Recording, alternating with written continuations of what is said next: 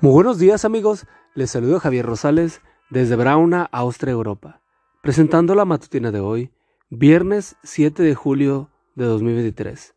La matutina de jóvenes ya por título Anónimo. La cita bíblica nos dice, cuando ayudes a los necesitados, no lo publiques a los cuatro vientos. Mateo 6.2. Era el día de su graduación, y Carol no podía estar más feliz. Las largas noches de estudio habían terminado.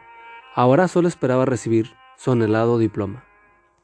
Cuando su nombre fue mencionado, Carol subió al podio radiante de alegría.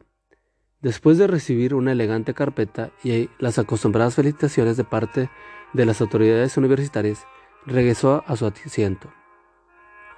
De inmediato abrió la carpeta, lo que vio ahí la dejó petrificada.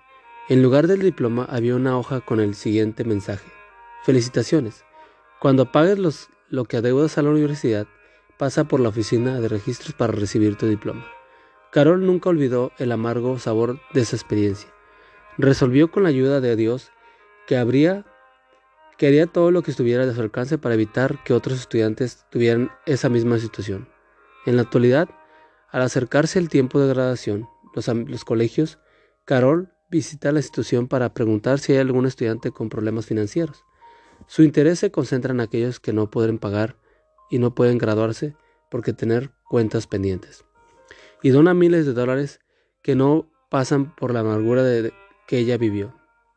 Solo establece una condición. Su nombre no debe aparecer por ningún lugar. En su lugar debe aparecer la palabra anónimo. Tambi Thomas Adventist Review, 26 de febrero de 2009, página 31. Cuando leí este relato no pude evitar preguntarme si fuera yo el que donara ese dinero, ¿me mantendría anónimo? Como señala con acierto el autor del artículo. Esta señora podría crear una fundación que llevara su nombre. Recibiría entonces innumerables muestras de agradecimiento e incontables elogios. Sin embargo, prefiere permanecer anónima.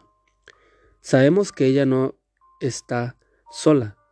Esto de dar sin, busca, sin buscar ninguna clase de reconocimiento, otros también lo hacen.